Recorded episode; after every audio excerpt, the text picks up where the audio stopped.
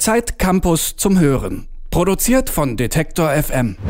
Moin Moin zu Zeit Campus zum Hören, dem Podcast, in dem ich, Jonas Junak, hier alle zwei Wochen mit den Autorinnen und Autoren von Zeit Campus über ihre aktuellen Artikel spreche. Und heute ist Tanja Falenschik bei mir. Moin. Moin. Ähm, du hast für die aktuelle Ausgabe ein Porträt von drei Personen geschrieben im Prinzip oder von deren Arbeit und es geht um Strafverteidiger. Aber nicht nur um irgendwelche Strafverteidiger, sondern das sind alles drei Strafverteidiger, die Menschen verteidigen, den nicht unbedingt jeder Strafverteidiger verteidigen würde. Wie bist du darauf gekommen, über diese äh, Person zu schreiben und ähm, wie bist du auf die Idee gekommen, überhaupt einen Artikel über Strafverteidiger zu verfassen? Also das äh, kam eigentlich aus einem Gespräch mit der ähm, Redaktion von Zeit Campus und wir haben uns eben gefragt, was so Leute bewegt, die Menschen verteidigen, die wirklich von der Gesellschaft, von der Öffentlichkeit schon total als Monster gesehen werden. Also die sonst eigentlich niemanden auf ihrer Seite haben und denen ähm, super furchtbare Taten vorgeworfen werden, bei denen in vielen Fällen ähm, auch schon sehr viel Vorverurteilung da ist. Also dass eben die Öffentlichkeit, die Berichterstattung alle schon darauf hindeuten oder vermuten lassen, dass da tatsächlich was sehr Furchtbares passiert ist. Ja. Hattest du Probleme, Kontakt herzustellen zu denen? Das eigentlich gar nicht. Also ich muss sagen, das war wirklich ähm, die schönste Kontaktaufnahme. Ich dachte ja, Anwälte wären vielleicht so ein bisschen ähm, skeptisch, ja. vorsichtig, hätten sehr viele eigene Bedingungen, aber die Kontaktdaten waren natürlich super leicht zu finden und wir kamen dann auch sehr schnell ins Gespräch. Und ich habe tatsächlich keine Absagen bekommen. Also ich konnte mir am Ende ah, cool. aussuchen, mit wem ich sprechen möchte. Jetzt habe ich bei Matthias Grasel, das ist der erste ähm, Gesprächspartner in deinem Artikel, das ist der Verteidiger von Beate Zschäpe, wird wahrscheinlich, ist wahrscheinlich auch so der bekannteste von den dreien, die du interviewt hast. Mhm. Ähm, der lässt ja durchblicken, dass für ihn die Option, Beate Zschäpe zu verteidigen, ein ganz schön großes Ding war ähm, und vielleicht auch seine Karriere da auf jeden Fall eine Rolle gespielt hat. Und bei dem hatte ich auch das Gefühl, dass die Kommunikation da sogar ihm ganz lieb ist, oder? Also du meinst die Kommunikation mit mir? Genau, ja, weil er ja auch ähm, mit Artikeln, die vorher geschrieben wurden, immer wieder ähm, Probleme hatte und ich das Gefühl hatte, er nutzt wahrscheinlich die Gelegenheit jetzt nochmal ganz gerne, um ähm, so seine Perspektive da zu kommunizieren. Also es könnte schon gut sein. Er hat mir allerdings gesagt, dass er eigentlich dem Text auch nur zugestimmt hat, weil es eben in diesem Campus-Kontext war, also weil mhm. er eben wollte, dass junge Juristen motiviert dazu sind, auch Strafverteidiger zu werden, weil das ja so ein bisschen einen schlechten Ruf hat. Also ja. man wird damit jetzt nicht unbedingt reich, man muss sich eben immer wieder diese Fragen stellen, warum machen die das überhaupt? Also es ist jetzt nicht der glamouröseste unter den Anwaltsberufen. Ja. Und er wollte auch einfach für den Beruf des Strafverteidigers so ein bisschen PR machen. Und ich glaube, dass wir dann am Ende so viel über Beate Zschäpe geredet haben, weil zumindest nicht unbedingt Taktik von ihm. Das äh, bringt mich direkt zu einem Teil, den ich relativ brisant fand, ähm, als ich den Artikel gelesen habe, nämlich ähm, die Kommentare, die er zu seiner Mandantin eben äh, da abgibt, dass er sagt, dass er zum Beispiel mal ein Bier mit Beate Zschäpe trinken würde, wenn die auf freiem Fuß ist oder dass er bei der keine rechte Gesinnung ähm, festgestellt hat.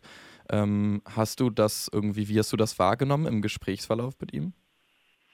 Also, als er das mit dem Bier gesagt hat, habe ich auf jeden Fall geschluckt, mhm. weil einerseits ist es natürlich seine Aufgabe, er muss auf ihrer Seite stehen und er verteidigt sie auch immer noch und vertritt sie noch.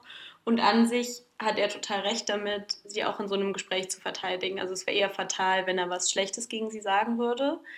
Die Frage ist dann natürlich immer, wie weit muss man gehen? Also muss man wirklich sagen, ich würde jetzt gerne ein Bier mit dir trinken gehen, wir wären auch Freunde, wenn sie auf freiem Fuß wäre.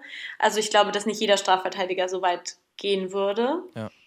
Und dass er gesagt hat, dass er bei ihr keine rechte Gesinnung festgestellt hat, war natürlich schon auch ein wichtiger Teil seiner Verteidigung. Ja. Deswegen wäre ich auch sehr vorsichtig mit diesem Kommentar und inwiefern man wirklich glauben kann, dass er das auch so sieht. Er muss es halt auch irgendwie ein bisschen sagen, weil so hat er sie ja auch verteidigt, dass sie quasi die geläuterte Rechtsradikale wäre. Mhm.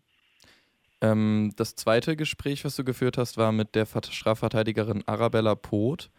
Ähm, die hat einen Mann verteidigt, der seine zweijährige Tochter ermordet haben soll ähm, und auch verurteilt wurde. Ähm, und die wirkt, wenn man das so liest, äh, ziemlich abgeklärt und professionell und auch irgendwie im Reinen mit ihrem Beruf. Ähm, würdest du sagen, nachdem du jetzt diesen Artikel geschrieben hat, hast, ähm, dass es solche Verteidiger wie Herrn Grasel oder Frau Poth braucht? Ja, auf jeden Fall. Also, das ist auf jeden Fall auch was, was ich mitgenommen habe aus der Recherche. Und ähm, die sind schon sehr, also die sind einfach super fundamental für unseren Rechtsstaat. Und ja.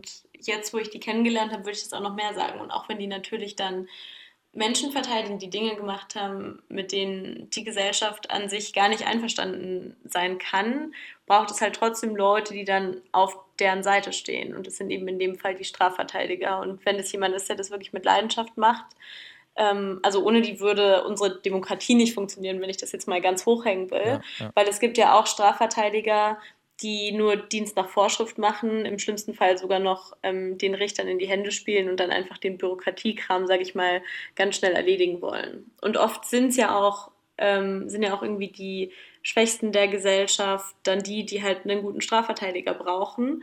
Und das heißt ja nicht, dass die am Ende straffrei davonkommen sollen. Das heißt ja einfach nur, dass die einen fairen Prozess bekommen sollen. Und so engagierte Strafverteidiger stehen dafür ja schon. Der dritte Charakter ähm, oder die dritte Person, die du ähm, interviewst, ist Ali Aydin, auch ein Strafverteidiger, der IS-Kämpferinnen ähm, verteidigt. Und der sagt, ähm, Mandanten sind nicht als Monster zur Welt gekommen. Das ist ja auch im Grundsatz wahrscheinlich das beste Argument, was all diese Strafverteidiger haben, wenn sie irgendwie in der Kritik stehen, äh, wegen den Personen, die sie verteidigen. War das für dich auch, ähm, oder würdest du sagen, dass du das auch so siehst und so fühlst und deswegen vielleicht auch so bekräftigst, dass es wichtig ist? Dass es die gibt? Ja, auf jeden Fall. Also klar, bei so einer Person wie, ich nehme jetzt mal Beate Zschäpe als Beispiel, wenn man die so in der Öffentlichkeit am besten kennt, fällt es natürlich irgendwie schwer, nach so grauenvollen Taten sich vorzustellen. Da steckt halt trotzdem Mensch dahinter, der auch Teil unserer Gesellschaft ist. Ja. Und ähm, natürlich ist es da irgendwie schwer vorstellbar, dass sie irgendwann zu dem geworden ist, was sie jetzt ist. Und das ist auch keine Rechtfertigung für die Taten. Aber oft ist es eben schon so. Ich glaube halt bei ähm, den Mandanten, die Ali Aydin hat, ist es vielleicht, also da ist es vielleicht sogar noch häufiger deutlich erkennbar, dass es halt irgendwie junge Frauen sind oder junge Männer, mhm. die wirklich sehr wenig im Leben hatten und dann eben, ich glaube, er hat es als Rattenfänger bezeichnet. Also es kommen ja, dann ja. Leute, die die radikalisieren und dann machen die so furchtbare Dinge, die für uns eigentlich total unvorstellbar sind. Und ich glaube, gerade Ali Aydin hat in seiner täglichen Arbeit sehr oft mit so Leuten zu tun, wo er noch sehr nah ist an dieser schwierigen Vergangenheit von denen, wo vielleicht dann auch, egal wie furchtbar das ist, also bei Jennifer W., der wird ja vorgeworfen, an dem Tod von so einem kleinen Mädchen beteiligt gewesen zu sein. Und egal wie furchtbar das ist, kann ich mir trotzdem vorstellen, dass man da als Strafverteidiger vor denen sitzt und auch Empathie für die hat, ne, ganz ehrlich. Ja. ja. Ich habe das Gefühl, dass das Ganze ein oder dass diese Frage wie verargumentiert man, dass man eine Person verteidigt, die was sehr, sehr Schlimmes getan hat, dass das ähm, eine spannende Frage dadurch wird, dass es ja so ein Spannungsfeld aufbaut zwischen so dieser Objektivität, die der Rechtsstaat ja irgendwie haben sollte und die auch diese äh, Verteidiger auf jeden Fall haben sollten, aber auch eben auf der anderen Seite so der Subjektivität und Emotionalität, die die natürlich auch haben. Also ich meine, das sind ja auch Menschen.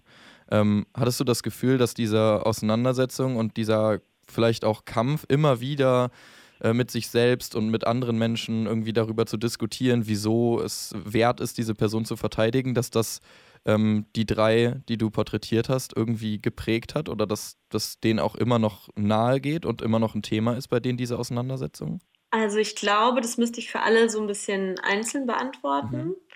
Also generell glaube ich, dass die sich halt schon alle so oft diesen Fragen stellen müssen, dass es jetzt nichts ist, was irgendwie auf ihrem Gewissen brennt, weil gerade für die drei ist es ja eigentlich am deutlichsten, warum sie das machen. Also ja. für die gibt es überhaupt keine Frage, mache ich jetzt das Richtige, indem ich diese Leute verteidige? Also die stehen da schon zu 100 Prozent dahinter und können das auch wirklich sehr gut begründen, warum sie das machen.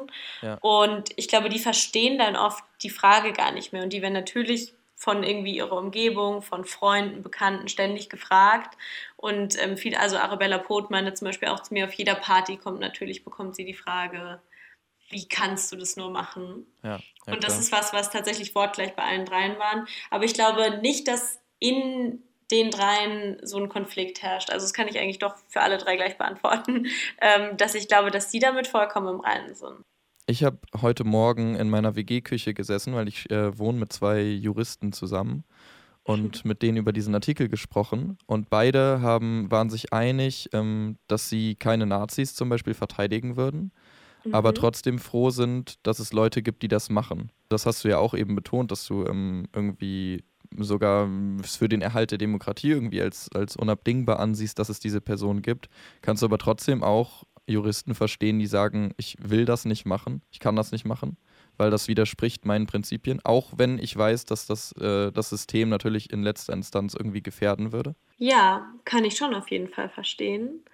Ähm, und ich glaube, das ist auch vollkommen okay, wenn man das für sich selber entscheidet, weil wenn man das Gefühl hat, ich könnte jetzt keine Rechtsterroristin verteidigen, ja. weil mir das einfach so nahe geht oder weil das, weil ich da meine persönliche Überzeugung und dieses berufliche einfach in diesem Fall nicht trennen kann, dann sollte man es ja auch nicht machen, weil man dann ja auch kein guter Strafverteidiger oder keine gute Strafverteidigerin wäre für die Mandanten.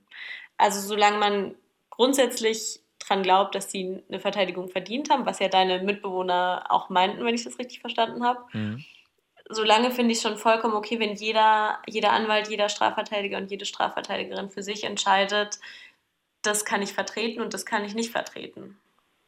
Ja.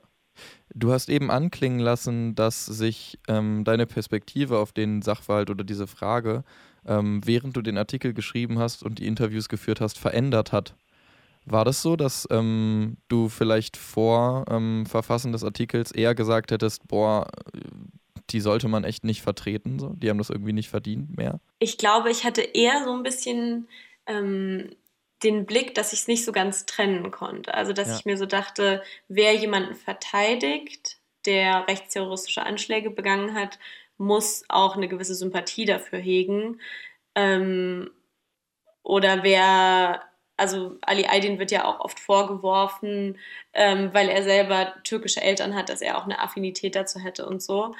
Und ich glaube, das ist halt was, also gerade bei Matthias Grasel, was sich bei mir schon nochmal geändert hat. Ich kann jetzt nicht zu 100% seine politische Einstellung einschätzen, aber ich kann trotzdem sagen, ich finde es gut, dass es Menschen wie ihn gibt, der Menschen wie Beate Zschäpe verteidigt.